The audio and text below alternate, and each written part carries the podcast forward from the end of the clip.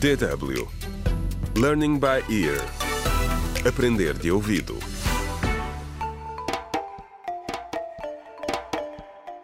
Contra o crime.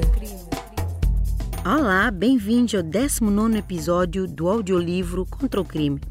O desafio do plástico, escrito por James Mohando.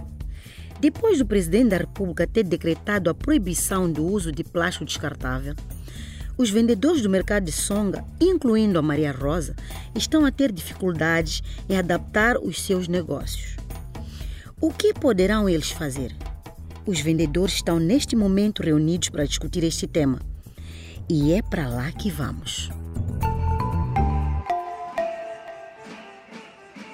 Uma multidão considerável dirigia-se do bairro pobre de Songa para o centro da cidade.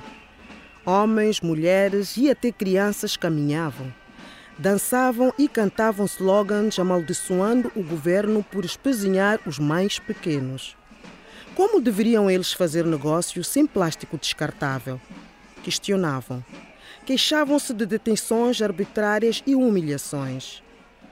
No comando da marcha estava uma mulher de cerca de 60 anos que se sobrepunha à maioria dos proprietários das bancas. Era ela a porta-voz das pessoas do mercado. Gente do mercado, viva! Gritava ela e a multidão respondia: Viva! Finalmente chegaram à praça do governador. A mulher levantou a mão e o silêncio impôs-se entre a multidão quando se ouviu um som de uma sirene.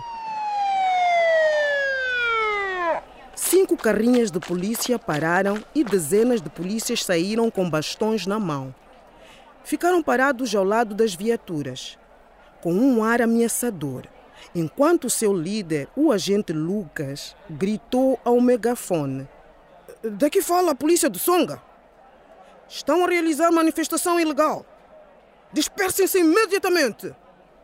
A multidão começou a entrar em pânico. O agente Lucas, impaciente como sempre, ordenou aos seus homens que mostrassem o poder do governo. E foi aí que o inferno começou. Subitamente, um grande veículo que parecia um caminhão dos bombeiros começou a cuspir água. A polícia estava a usar gás lacrimogêneo líquido para dispersar a multidão. Nesta altura, já os outros polícias atacavam os proprietários das lojas com os seus bastões, batendo-lhes sem piedade.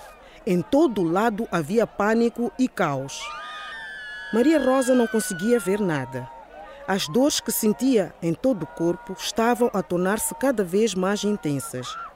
Os pés passavam a centímetros do seu rosto, à medida em que a multidão tentava fugir da praça do governador.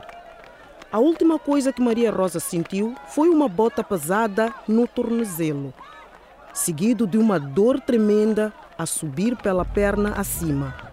Ela gritou e depois desmaiou. Contra o crime.